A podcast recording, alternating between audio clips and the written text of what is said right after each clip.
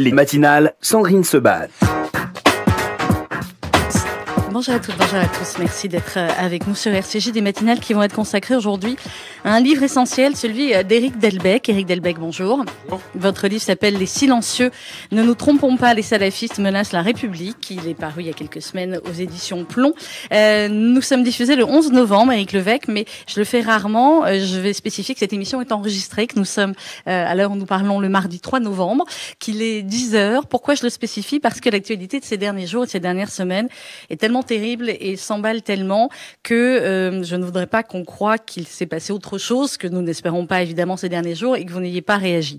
Mais donc en fait nous sommes au lendemain. Euh, là aussi on va on va y réagir et tout le monde comprendra qu'on réagit sur euh, sur l'instant. Nous sommes au lendemain de cet attentat à Vienne et hier soir je lisais votre livre en même temps que je suivais les ce qui se passait effectivement à Vienne et c'était même plus de la réalité à la fiction parce que votre livre malheureusement n'est pas un livre de fiction, c'est un livre de terrain, c'est un livre d'un homme qui connaît euh, le terrain. Vous avez été euh, notamment responsable de la sécurité de Charlie Hebdo après l'attentat de 2015. Vous avez travaillé pour le ministère de l'Intérieur, des services du Premier ministre. Mais c'est aussi euh, le livre d'un homme expert en sécurité intérieure, docteur en histoire. Et ce qui est passionnant dans votre livre, c'est qu'à la fois, évidemment, il y a tout ce qui nous concerne aujourd'hui, mais il y a aussi de l'histoire, il y a de la réflexion, il y a beaucoup de citations, il y a de la philosophie aussi. Ce n'est pas, j'ai envie de dire, le livre simplement d'un, et ce serait déjà pas mal si c'était le cas, mais d'un d'un homme de terrain. Euh, un mot d'abord avant qu'on parle évidemment plus longuement du livre, Eric Delbecq, sur euh, ce qui s'est passé hier soir donc à Vienne. Je le redis à nos auditeurs, nous sommes en enregistrement.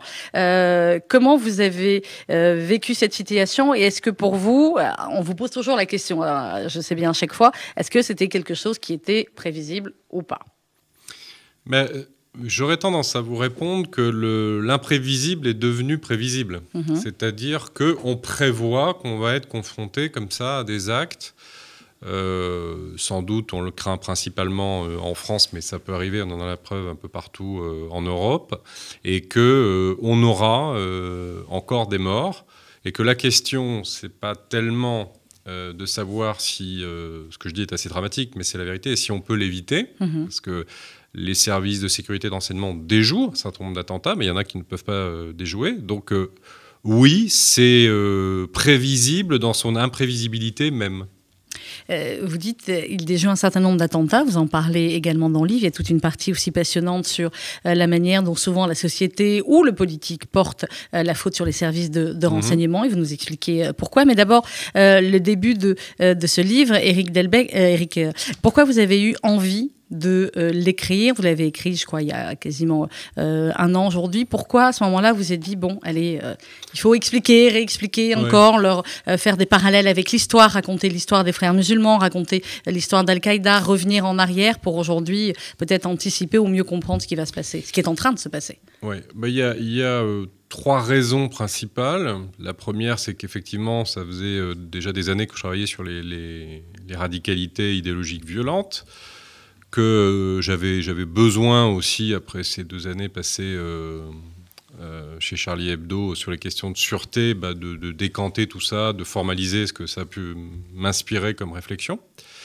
La deuxième raison, c'est que ça me paraissait absolument nécessaire de faire la part des choses entre ce que peut être une spiritualité, en l'occurrence l'islam, mhm.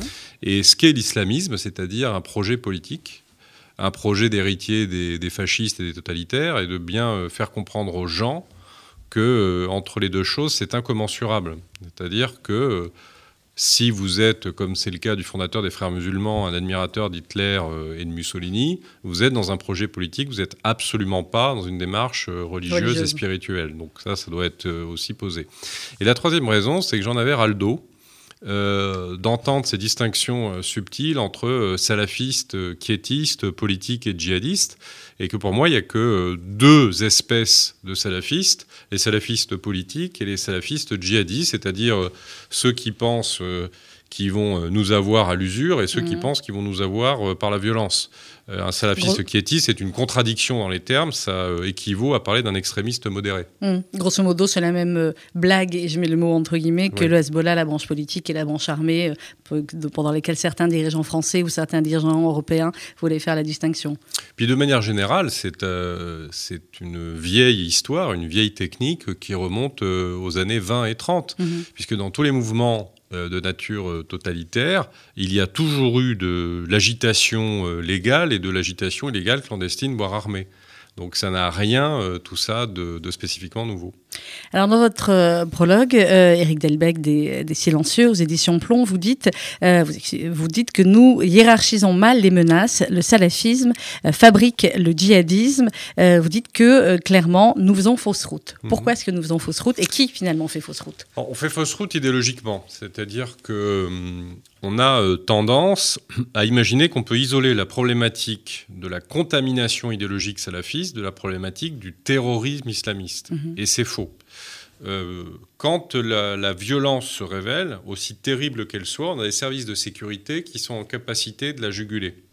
Euh, un terroriste perdra toujours contre des services organisés euh, occidentaux, alors que la stratégie de long terme des salafistes, qui consiste à, créer des phénomènes d'enclave, à, s'installer dans nos territoires, à traiter le terrain social, sociétal, idéologique, à faire de l'activisme parfois même euh, judiciaire, c'est extrêmement dangereux, ça prépare la violence, Mhm. ça euh, anémie toute euh, capacité de, de résistance, et donc pour les modèles de société démocratique, c'est à terme bien plus inquiétant, insidieux et dangereux. C'est pour ça que j'appelais ce livre Les Silencieux. Parce que finalement, ces gens-là avancent à bas bruit, mais comme ce petit cylindre qu'on met euh, Sur euh, une sur arme. une arme, euh, bah, finalement, quand vous, quand vous prenez le, le coup, il est fatal, mais vous n'avez pas entendu venir. Euh, Est-ce qu'on l'entend aujourd'hui venir justement un peu plus, Éric Delbecq, depuis... euh, euh, alors, vous reprenez hein, dans le livre, on y reviendra effectivement, vous, vous datez à Toulouse et à, et à Mohamed Mhm. Merah notamment, et puis,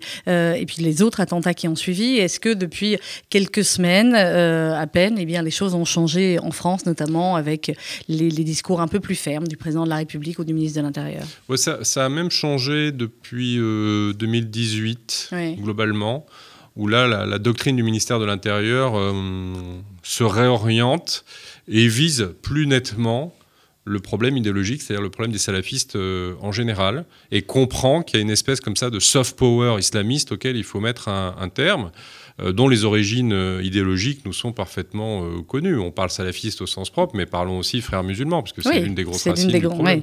Et c'est effectivement l'un- des euh, propos du livre. Vous dites encore dans, dans votre prologue, et après on va rentrer dans le, dans le cœur du sujet, si j'ose dire, euh, vous dites nous oublions de prendre en compte les progrès de l'adversaire sur des champs de bataille où il accumule des victoires beaucoup plus inquiétantes. Et c'est ce que vous expliquez tout au long du livre, que petit à petit, effectivement, euh, eh bien, on recule dans euh, pas mal de domaines, que ce soit l'école, que ce soit euh, dans l'entreprise.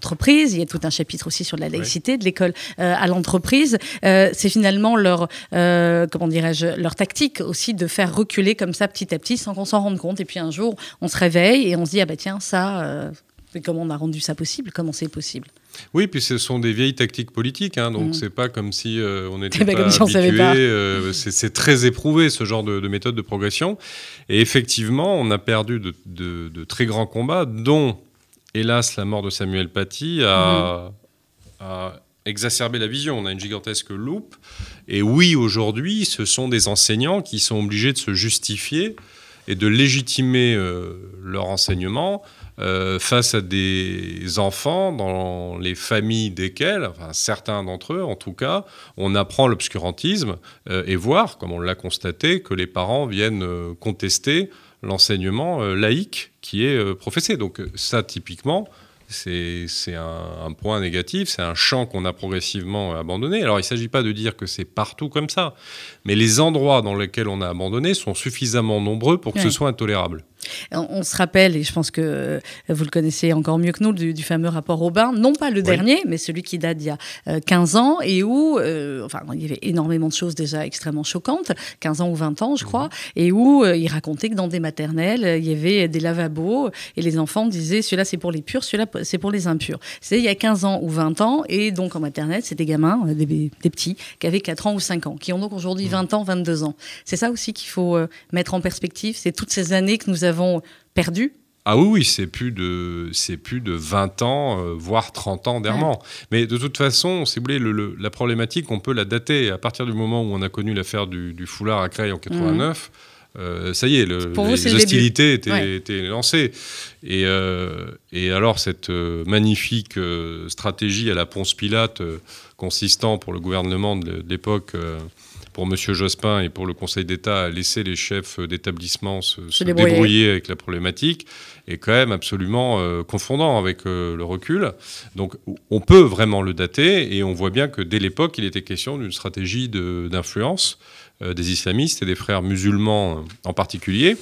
Et si on veut encore, alors parce que là on voit l'émergence de ces stratégies, de ce soft power islamiste, mais finalement le, le, le grand drame, c'est le fait qu'on ait raté euh, la marche euh, en 83-84, lorsqu'on pouvait encore avec la marche des beurs euh, mmh. être dans une dynamique d'intégration laïque extrêmement intéressante. Quand on regarde les reportages de l'époque, qu'on voit notamment le niveau d'émancipation des jeunes femmes euh, issu de, l'immigration qui est absolument fantastique. Enfin, c'est, avec, le recul, c'est très émouvant de, le voir.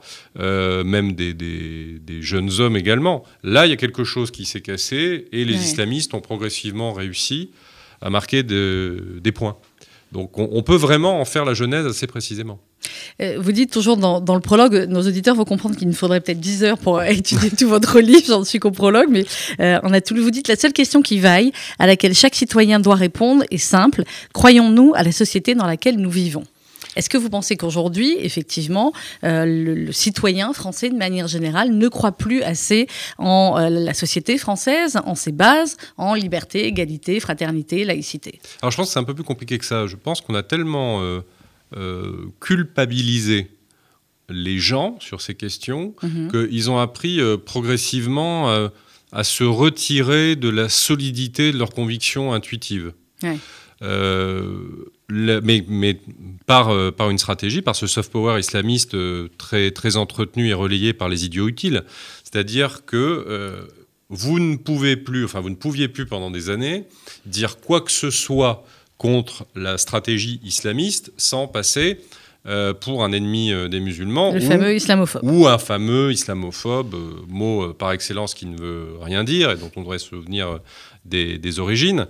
Et c'est très perturbant psychiquement pour les gens qui effectivement ne veulent pas faire d'amalgame, mais qui en même temps, on voit bien qu'il y a une difficulté. Donc la question, c'est de réarmer idéologiquement mhm. euh, nos concitoyens et de leur dire, euh, genre, je vais, vais pas faire du, Jean-Paul II, mais il y a quelque chose de n'ayez pas peur. C'est vraiment ça. C'est-à-dire n'ayez pas peur de penser ce que vous pensez, parce que généralement, les gens sont plutôt, je trouve, euh, modérés et en capacité de faire le distinguo. Au bout d'un moment, on a envie de dire euh, bon sang de, de, bonsoir, Et, tonnerre de Brest et jouer le capitaine Haddock. On a quand même globalement euh, une, une, nation qui ne s'est euh, jamais fourvoyée dans les excès. Il y a bien évidemment parfois des actes anti-musulmans, mais quand même globalement la, population restait assez calme et on n'a pas vécu euh, de grandes confrontations entre nos compatriotes de confession catholique, musulmane, protestante, peu importe, juive, mmh. etc. Et donc, de ce point de vue-là, je pense qu'on peut euh, se décontracter et expliquer que d'un côté, on a des gens qui veulent vivre calmement et pratiquer la spiritualité qui, est la leur, euh, et la République le garantit, et la laïcité le garantit, et de l'autre côté, une bande de fascistes et totalitaires qu'il faut nommer comme tels, et avec lesquels il faut avoir absolument aucune pitié. Euh, alors dans le, dans le livre, vous commencez à expliquer, et c'est évidemment extrêmement intéressant, vous euh, réexpliquez ce qu'est d'abord le, salafisme et on va dire les différentes catégories euh, de salafisme, c'est ce que vous disiez au début de, de l'entretien. Et aujourd'hui finalement en, France, combien sont-ils? Qui sont-ils? Où sont-ils répartis? Et finalement, quelle a été leur, leur manière d'être endoctrinés? Est-ce que c'est effectivement, alors je sais que vous dites à chaque fois, il n'y a pas de loup solitaire, il n'y a pas, vous expliquez aussi c'est euh, ce que ce qu'on peut repenser là-dessus. Mhm. Finalement, comment ont-ils été endoctrinés et ce salafisme, comment s'est-il répandu en France? Alors, il, s'est euh, répandu de manière euh, lente, mhm. c'est-à-dire qu'on a vu les effectifs grandir au fur et à mesure des années. Aujourd'hui, on, estime, et c'est des chiffres à prendre avec précaution, qu'on en aurait 50 000 mhm. qui sont extrêmement activistes, dynamiques. Euh, j'en parle souvent avec euh, mon, camarade Mohamed Sifawi. Mhm. Que vous citez beaucoup dans le livre et à juste exactement, titre. Parce, qui, est, un homme à la fois euh, fin connaisseur de ces problématiques et un homme de courage. Et de mhm. nos jours, il faut, il faut toujours le mentionner. il y a après une espèce de, de communauté réceptive qui serait sans doute un peu plus, un peu plus large. Euh, quelques dizaines de milliers de, personnes encore, euh, voire, euh, voire plus, mais ça devient compliqué après de les estimer. Donc disons qu'on a un gros noyau dur sans doute de, 50 000 personnes. Ce qui est plus intéressant, c'est d'imaginer que ça représente sur l'ensemble de la, de la communauté musulmane en, France relativement peu. Oui. Hein? C'est-à-dire, admettons même qu'ils auraient une, une, audience sur quelques centaines de milliers de personnes, on serait on serait à, 10-15% euh, de, l'ensemble. Donc c'est pas non plus euh, un truc de, fou. Après, effectivement, il faudrait voir si euh, tout le monde a fait sa, sa mue en termes de modernité philosophique, mais ça c'est une autre question. Et alors comment ils ont prospéré? Bah, Par un travail de terrain, par un travail sociétal, par, le, par les techniques même des frères musulmans. Mm-hmm. C'est-à-dire partout où on peut faire reculer la République et les services publics, l'État de manière générale, on le fait reculer. Donc bah, on, on colonise d'abord quelques commerces, on colonise des librairies dans lesquelles on vend de la littérature salafiste, on colonise des rues, euh, des quartiers, euh, on interdit euh, aux femmes de sortir dans certaines tenues, on fait en sorte que la police ait de moins en moins envie de rentrer dans ces endroits-là. on a des phénomènes d'hybridation parce que je, je, suis absolument contre l'idée consistant à penser que là où il y a du trafic de drogue, il n'y a pas de salafistes et que là où il y a des salafistes, il n'y a pas de, oui, vous l'expliquez très bien. drogue. Parce que les articulations sont beaucoup plus fines que ça et le procès euh, de Charlie montre à quel point entre le trafic d'armes, le trafic de stupes et. Et vous dites d'ailleurs à un moment donné, euh, certains, le deviennent. Finalement, celui qui était le petit malfrat de, euh, de quartier euh, va se refaire une virginité entre guillemets en devenant un terroriste ou un héros du salafisme, etc. Hmm. Oui, c'est c'est assez frappant parce que à, ceux qui catégorisent les choses comme ça en disant les stupes d'un côté, les salafistes de l'autre, etc. Voire même pour certains en disant finalement vaut mieux avoir des salafistes parce que ça calme le quartier et que bon. Il y a moins de trafic. Oui, bon, là, c'est des raisonnements qui toujours me, surprennent. Mais euh, beaucoup de ceux qui sont devenus des terroristes et hélas des plus célèbres euh, sont des types qui avaient des, parcours dans la petite délinquance. Alors, il n'y a pas simplement le fait que, le, entre guillemets, l'engagement euh, islamiste venait être une espèce de rédemption de la petite criminalité. Mm. Il y a plus fortement que ça une espèce de, de, de, mythe du, de, Scarface, si vous voulez, du, du, criminel absolu. Et vous dites Scarface, c'est leur, euh, leur modèle. oui, oui, ils, se pensent être des, des bad boys et des, et des types absolument euh, charismatiques. Donc on n'est pas assez attentif à la construction de ce que c'est qu'un archétype et une figure criminelle et de l'attrait que ça peut avoir sur des gens qui sont profondément carencés euh, depuis l'enfance. Mhm. Et à mon avis, c'est simplement si on constate ça qu'on peut comprendre comment on peut, à terme, recruter ce type de profil. Alors après, vous avez effectivement des salafistes qui, eux, ne sombreront euh, jamais dans la violence euh, armée et qui sont, j'allais dire, moins, moins sujets à être décrits avec un parcours dans la délinquance, etc. Mais là aussi, il y, a une, il y a une forme de division du travail social. C'est-à-dire il y a des, alliances objectives, plus ou moins conscientes, plus ou moins dites, euh, plus ou moins euh, savantes, mais qui existe néanmoins et qui va se prolonger jusqu'aux idiots utiles dont je parlais tout à l'heure, c'est-à-dire euh, des gens à ce point boboisés et culpabilisés qu'ils ont le sentiment que s'ils ne sont pas toujours du côté euh, de, euh, des dominés, des opprimés, entre guillemets, ils, sont des, ils sont des salauds. Moi, j'ai plutôt tendance, puisque je vais à fond dans la franchise, à penser que ces gens devraient subir une psychanalyse d'urgence pour voir où est leur problème et se rendre compte que ne sont pas des amis de la démocratie, mais que ce sont des collabos. Mmh. Alors, clairement, et à un moment donné dans, dans le livre, vous parlez des, de l'infoguerre indigéniste et Doria Boutelja, où vous parlez de ce, ce, livre. Rien que le titre, je me demande toujours comment on a réussi à sortir un titre pareil. les Blancs, les Juifs et nous. vous dites, voilà, cette dénonciation des rapports de domination avec le blanc, avec le juif et nous. Mhm. C'est qui ce nous dont elle a voulu parler? C'est ça, ah c'est ça qui est intéressant, cette espèce de concept fourre-tout du dominé, dont vous vous rendez compte que finalement, si on suit bien son raisonnement, le ou les dominés euh, égale les racisés, mhm. Euh, le mouvement des, décoloniaux, et que euh, finalement, ça fait signe très clairement vers des communautaristes et des communautarismes. Donc ça, c'est assez effrayant, parce que ce qui se fait jour là-dedans, c'est une, doctrine profondément réactionnaire, antidémocratique, mhm. à base idéologique fasciste et totalitaire, même si on nous explique que c'est des racines épanouissantes pour chaque individu. Non, non, c'est une manière euh, je, pense souvent, euh, quand, euh, quand, on décrit ce genre de choses aux, thèses d'Alain Finkielkraut dans La défaite de la pensée, c'est une manière par laquelle les, ancêtres, la terre et les morts viennent reprendre possession de vous et vous expliquent que vous n'avez en tant qu'individu aucun droit. Donc c'est ça dont elle parle dans ce livre. Alors de, manière, parce qu'elle a un, un certain talent d'écriture, donc de manière assez talentueuse littérairement, c'est pour ça que c'est dangereux. Euh, une adhésion aux thèses de Franz Fanon euh, absolument euh, délirante. Et finalement, c'est de bout en bout une doctrine de haine. Hmm. On va marquer une petite pause, Éric Delbecq. On va continuer à parler avec vous de votre livre Les silencieux, ne nous trompons pas, les salafistes menacent la République. C'est aux éditions Plomb. C'est YouTube, c'est vous qui l'avez choisi. Et on se retrouve juste après. À tout de suite.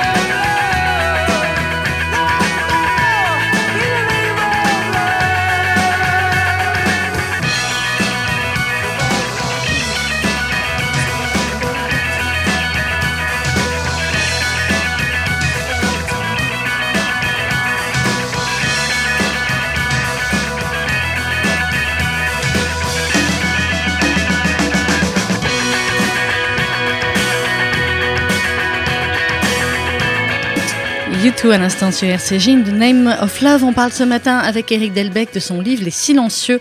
Ne nous trompons pas, des salafistes menacent la République. C'est aux éditions euh, Plomb. Eric Delbecq est expert en sécurité intérieure. Vous avez été notamment, je l'ai rappelé au début de l'émission, responsable de la sécurité de Charlie Hebdo après l'attentat de 2015. On va revenir au, livre, mais justement, quand on dit cette phrase, euh, Eric Delbecq, responsable de la sécurité de Charlie Hebdo après l'attentat de 2015, qui a été un des attentats qui a le plus marqué évidemment la France, qui a le plus marqué le monde, euh, clairement clairement. Qu'est-ce qui se passe dans sa tête quand un jour, je vous demande pas de nous dire exactement ce qui s'est passé, mais on vous dit, bien voilà, on voudrait que vous preniez en charge, que tu prennes en charge la sécurité de Charlie Hebdo bah, déjà, c'est surtout un travail collectif, c'est interfacé avec des acteurs privés, avec des acteurs institutionnels. Donc, c'est s'insérer dans une, dans une équipe dans laquelle euh, les, serviteurs officiels euh, de l'État, les policiers, euh, les gendarmes, les, les, unités les plus variées qu'on peut y rencontrer, y compris les unités d'élite, font un travail déjà exceptionnel. Donc, c'est mmh. respecter tout ce, ce travail euh, le comprendre en profondeur, ce qui est déjà euh, ce qui vous prend un petit peu de temps. Et puis ensuite, c'est euh, s'interroger longuement comment on peut faire de la sûreté avec une équipe, celle de Charlie, qui a vécu ce qu'elle a vécu, ces, traumatismes, et comment on peut arriver à poser quelque chose qui soit à la fois efficace mm-hmm. et en même temps qui leur laisse un peu un espace je dirais pas de vie, parce que parfois c'est un peu compliqué, mais d'un peu plus de calme et de sérénité. Et comment on n'est pas dans l'excès. Donc euh, le juste milieu, c'est ça qui m'a beaucoup fait travailler du, chapeau. Et puis, euh, on a bien évidemment une réflexion euh, sur soi, sur la nature de ses engagements, sur pourquoi on fait les choses. Donc, il faut se mettre au clair avec soi-même. Pourquoi vous avez voulu faire ça Eric Delbecq, vous vouliez être policier quand vous étiez petit? Pas Vous taquine. Hein. Pas du tout. J'ai toujours travaillé à, proximité de l'État ou à l'intérieur de l'État. Mais euh, moi, j'aime bien justement ces, logiques de continuum et d'articulation entre des gens qui ont cette spécialité dans, le public ou dans le privé. C'est parce que pour moi, c'était un, des plus grands combats euh, de, la France et de la République depuis 1940. Euh, C'est-à-dire mmh. que je, je, crois que c'est le combat le plus idéologiquement puissant depuis euh, la Seconde Guerre mondiale. Alors non pas parce qu'il est comparable en intensité de, combat, mais parce qu'il pose des valeurs fondamentales sur lesquelles on doit absolument se positionner. On ne peut pas être un peu d'un côté ou un peu de l'autre. On ne peut, je dis ça avec beaucoup de, modération et juste par sens de l'analogie, au bout d'un moment, il faut choisir si on veut être euh, résistant ou collabo. Oui. Voilà. Donc j'ai trouvé que pour une génération comme la mienne, qui avait quand même eu peu l'occasion de faire des choix aussi décisifs, euh, bah, il fallait le faire. Et que deuxièmement, j'avais le, privilège de pouvoir être engagé vraiment au cœur même d'un événement euh, planétaire par sa dimension idéologique et l'émotion qu'il allait susciter. Vous parlez de la peur dans le livre. À certains moments, vous rappelez même la, phrase, c'était autre chose, c'est pour un fait divers, mais quand on mmh. mettait la, France a peur, et vous le redites aussi euh, à un autre moment, malgré ce vaste choix, le terrorisme caracole en tête des menaces qui nous angoissent, même si, statistiquement parlant, la probabilité est infime pour chacun d'entre nous de tomber sur les balles terroristes. Or, on le sait, c'est ce que veulent les terroristes, c'est dans le mot même de terroriste et terreur, c'est euh, faire peur. Comment, euh, vous, à titre vous gérez cette peur et comment vous apprenez peut-être, euh, par exemple à l'équipe de Charlie Hebdo euh, euh, survivante, à vivre ou à contrôler cette peur? Alors, de, ce point de vue-là, on ne peut rien faire et je crois qu'ils sont tout à fait eux-mêmes en mesure d'y réfléchir. Je l'ai dit plusieurs fois, j'ai une grande admiration pour la manière dont RIS se comporte, mhm. parce que le fait d'assumer ce combat jusqu'au bout, de vivre avec ce souvenir de ceux qui sont partis, de le faire avec euh, sobriété, parce que c'est une, des, plus grandes qualités de, de RIS, c'est la sobriété et en même temps la force. Bon, on n'a pas grand-chose à, pouvoir apprendre à des personnalités comme mhm. ça. En revanche, ce qu'on peut faire, c'est soulager ce qu'on est obligé de mettre en place autour d'eux. Quand je dis soulager, c'est pas alléger le dispositif, c'est faire en sorte qui soit le plus précautionneux euh, possible, euh, le plus euh, humain possible, de manière à ce qu'ils aient quand même une, capacité à continuer à vivre un peu. finalement, ce qui manque à RIS ou à d'autres membres de l'équipe, c'est la vie simple, c'est faire des choses qui, pour la plupart des gens, sont simples. Leur, vie, personne n'imagine ce que c'est. C'est ce que Philippe Val racontait quand il vient à, notre micro ailleurs, que son petit garçon, qui a je crois 5 ans, 6 ans, euh, qui est petit, n'a connu sa vie que entouré de policiers. Mhm. Il collectionne les écussons de, euh, de flics, etc. C'est terrible de dire ça. Ah bah là, c'est le moins qu'on puisse dire. Et donc, euh, moi, ce que j'ai noté dans, dans, leur manière particulière d'être, c'est euh, à quel point on les voit comme des dessinateurs, des artistes, euh, euh, d'aucuns diraient avec tout l'humour et la tendresse nécessaire des gens foutres qui mm. et, en fait qui ont au bout du compte un, sens républicain, un courage, un engagement qui est absolument euh, extraordinaire et qui fait énormément réfléchir et sur Mm. le fait que parfois euh, la force peut se cacher dans des endroits euh, extrêmement inattendus. Et je ne sais pas comment on peut faire mesurer à nos compatriotes que c'est voilà Ouais. que de continuer à faire les dessins qu'ils font, Après avoir passé 15 sas de sécurité, c'est ce qui est raconté, et après avoir. euh, voilà. c'est extraordinaire quand même. C'est plus qu'extraordinaire. extraordinaire. Et quand, alors je peux pas bien évidemment m'apesantir dessus, mais Non, quand non, on mais vit à l'intérieur de ce dispositif et qu'on voit ce que c'est que de se déplacer euh, avec plusieurs membres de l'équipe, même pas au complet, et ce que ça, ce que ça nécessite comme attelage, euh, ben, on se dit c'est pas drôle de vivre dans la peau de Rhys. Et Non. pour continuer à être euh, à faire ce qu'il fait, à écrire ce livre absolument euh, magnifique qu'il a Mhm. écrit, bah, il faut beaucoup euh, d'énergie. Donc je trouve que c'est réconfortant, puis ça dit quelque chose encore sur, ce, sur la grandeur dont est capable ce pays. Euh, Une minute 49 secondes, c'était le livre effectivement de, de. Vous dites finalement, ceux qui peuvent peut-être comprendre Rhys, euh, vous dites c'est peut-être un soldat blessé euh, qui croiserait Rhys aux Invalides, qui va parler avec lui, parce que ce sont des, euh, des hommes qui ont vécu une guerre différente, même si, vous le redites, et je voulais bien que vous expliquiez ça aussi à nos auditeurs, vous le dites dans le livre, par exemple, on met de plus en plus en avant Sentinelle et les militaires dans la guerre contre le terrorisme. Or, on est en France, c'est pas non plus un terrain de guerre de la même Mhm. manière que d'autres. Euh, Est-ce que c'est une bonne solution ou pas, selon vous? Ben, Il y, a- il y a beaucoup d'impact psychologique dans le dispositif Sentinelle. C'est-à-dire que ce n'est pas forcément euh, la solution la plus, euh, la plus forte. Mais il y a effectivement de, de la psychologie dans tout ça. Bon, il y a des gens qui disent que ça ne rassure pas, mais il y a beaucoup d'autres que ça, Mm. que ça rassure. Bon, après, à titre personnel, mais euh, ça n'est que mon avis et il n'y a que, que, que le poids que je peux y apporter moi-même. Bah, quand même. Mais je, je pense qu'on serait à une heure où ça serait peut-être bien, par exemple, d'augmenter euh, les effectifs euh, des CRS ou de la gendarmerie euh, mobile sur un certain nombre de missions qu'ils pourraient prendre en charge et de peut-être libérer un certain nombre de nos militaires, notamment pour le travail qui est, qui est le leur, c'est-à-dire euh, l'action euh, extérieure. Ouais. Mais par ailleurs, en revanche, ce qu'on peut retenir, c'est qu'il y a, il y a dans, dans, dans l'idée euh, du combat ou, ou dans ce que représentent les militaires par rapport au combat dont on parle, quelque chose de très fort qui est de l'ordre de il faut pas céder, il faut être dans la cohésion, il faut être quelque part, au moins mentalement, dans une posture de guerre. Et je, je me suis fait cette remarque d'une manière extrêmement fortuite ces derniers jours parce que euh, ça m'a marqué, vous allez dire que ça n'a rien à voir, et pourtant. J'ai regardé la, la fiction euh, qui passe actuellement le, le soir, et, où Samuel Labarthe, qu'on connaît bien pour euh, d'autres rôles liés à Agatha Christie, joue le rôle du général de Gaulle. Il est absolument exceptionnel, mais absolument exceptionnel. Et la manière dont c'est construit, euh, le- les, per- les, les aspects de la personnalité du général de Gaulle qui sont mis en avant, euh, euh, les dialogues, les phrases clés, m'ont fait dire, mais c'est exactement ce dont il est question aujourd'hui. C'est exactement cette question de la résistance, de la France libre, euh, combattante, de cette idée de grandeur, parce que finalement, la laïcité, c'est ça aussi. Oui.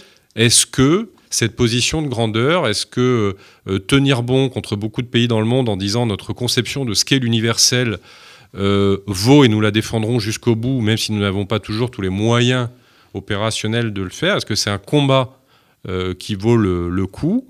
Euh, moi, je réponds oui, et je pense que dans ces Bah, exemples le- historiques, ouais. on voit ce qui se joue. On voit très bien ce qui se joue. Alors, je sais, la, la question n'est pas de dire, parce que certains parfois me taquinent avec ça par mes amis, la question n'est pas de dire euh, Charles de Gaulle, Rhys, même combat. Euh, Il y a des différences, mais il y a quelque Oui, a part quelque quelque chose de la de France. commun. Il y a quelque Il y a quelque chose de la France. Dans Ouais. Rhys, et ce qui, moi, me. parce que j'essaie de conserver le sens de l'humour. Euh, ce C'est bien ce que vous frappe- arrivez. oui, mais ce qui me frappe, c'est à quel point finalement, et le général de Gaulle le disait euh, Mm. lui-même, et il y a quelque part quelque chose que dit Samuel Labarthe euh, dans ces épisodes-là qui, qui réfère, c'est que la France parfois arrive par des endroits inattendus. Mm. Et elle est jamais aussi belle que quand elle arrive par l'inattendu. Donc je pense que si on allait aussi piocher là-dedans, on se donnerait de la force. Et on parlait tout à l'heure, tout tout à l'heure du réarmement moral, idéologique de nos concitoyens. Nos concitoyens aujourd'hui, il faut les rassurer sur eux-mêmes. Il faut leur dire qu'ils ont raison de résister. Il faut les mobiliser. Euh, et je pense que de ce point de vue-là, ce qu'on vit depuis quelques semaines est plutôt euh, intéressant. On, Oui. on a fait beaucoup de procès à Emmanuel Macron, mais enfin, c'est quand même celui qui dit Oui. le plus franchement Oui, et qu'il Ce le dit euh, était sur nécessaire de dire depuis un moment. et qui le dit sur Al Jazeera et qui, qui a le même langage euh, partout. faut lui donner crédit de ça. Oui, ça c'est Voilà. clair. Euh, ça c'est très clair. Alors vous dites euh, aussi on ne naît pas salafiste, on le devient. Mm. Est-ce que l'un des enjeux aussi n'est pas de faire en sorte qu'ils ne le deviennent pas? Et comment pourrait-on euh, les empêcher de devenir salafistes? Par la même mécanique mentale que ce que je disais à l'instant sur le fait de, de- de travailler le moral de nos compatriotes, c'est-à-dire qu'il faut leur faire exactement ce qu'ils nous font, une Mhm. guerre d'usure. Oui. Euh, donc dans les dispositifs aujourd'hui qui sont articulés par les préfectures des départements, il y a ce qui permet d'aller euh, contrôler un certain nombre d'associations, de lieux, de clubs de sport, etc., dont on sait qu'ils ne seront pas en règle sur la sécurité, l'hygiène, Il l'administratif, y a la certains qui ont été fiscalité. fermés là dont vous parlez dans le Voilà. livre Baraka City ou Ça s'appelle l'alcaponisation du combat. Ouais. C'est-à-dire que si on peut pas serrer Al Capone sur ses nombreux meurtres, On on, le fera sur la fraude fisc. fiscale. Voilà. Mm. Voilà, donc une guerre d'usure, faut leur rendre la vie impossible, faut les Mm. fatiguer, faut les épuiser, faut leur mettre un genou en terre et si ça suffit pas, leur faire mettre le deuxième. Et là, on verra si on a affaire à des gens qui sont aussi durs qu'ils le prétendent. Mm. Mais c'est une mobilisation, un, de tout l'appareil d'État, c'est vrai, mais de toute la société. Alors, c'est quelque part, je, je fais toujours attention parce que euh, c'est des terrains dangereux et puis euh, il faut être précis, donc on, on ne peut pas être que dans la comparaison. Mais autant je ne retiens pas les dispositifs concrets dans ce qu'on appelle l'israélisation de la, de la société civile, Mhm. euh, mais l'implication de tous, de manière la plus variée, elle est, elle est totalement évidente. nécessaire. Mm. On a par exemple des, des comparaisons euh, utiles dans notre pays. Nous avons euh, des, des dizaines de milliers de réservistes, ce opérationnels, citoyens, ouais. etc. Ces gens peuvent être euh, engagés d'une manière ou d'une autre dans cette lutte. On a euh, des services publics où bien évidemment euh, il y a des gens qui essaient d'être dans la doctrine du pas de vague, mais où il y en a d'autres qui essaient d'être euh, courageux. Euh, on a entendu d'ailleurs dans l'éducation nationale qu'un certain nombre essaient de, de Oui, oui. contrarier Le, le pas de vague.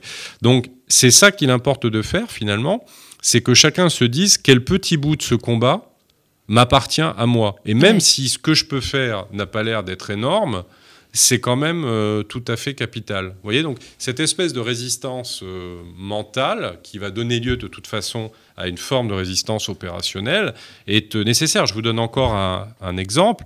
Il est très important que la presse n'ait pas Alors, peur Ah, a de publier les presse, caricatures. ouais. Voilà. Et pardon de cette trivialité, je serai vulgaire, mais une seule fois, Allez-y. on vous emmerde. Oui. Et si vous n'êtes pas content, c'est le même prix.